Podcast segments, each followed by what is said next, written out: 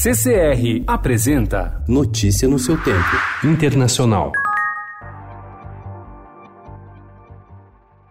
O presidente mexicano Andrés Manuel López Obrador convocou apoiadores para celebrar ontem um ano de governo. A iniciativa foi ofuscada pela resposta de opositores que protestaram na cidade do México, tendo como principal reclamação a alta da criminalidade. O último episódio da crescente onda de violência foi um confronto entre policiais e traficantes que deixou 21 mortos no norte do país no fim de semana.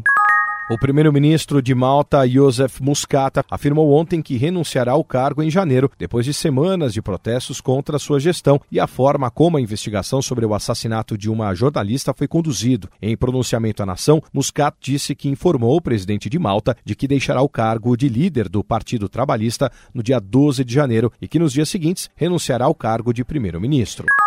O presidente eleito do Uruguai, Luiz Lacalle Pou, afirmou que seu país tem a chance de ser um intermediário que contribua para o bom funcionamento do Mercosul. Ele se referia à tensão entre os presidentes do Brasil, Jair Bolsonaro, e o presidente eleito argentino, Alberto Fernandes. Bolsonaro tem sido um crítico de Fernandes, que assumirá o cargo no dia 10, em meio a uma dura crise econômica local. Enquanto o presidente brasileiro disse que não irá à posse do argentino, o uruguaio afirmou que irá se convidado. Lacalle Caipou, do Partido Nacional de Centro-Direita, assumirá em 1 de março, à frente de uma coalizão de partidos que vão da extrema-direita até a esquerda moderada. Ele defende uma flexibilização do Mercosul, bloco no qual a busca por acordos comerciais depende da anuência dos seus sócios. Notícia no seu tempo. Oferecimento CCR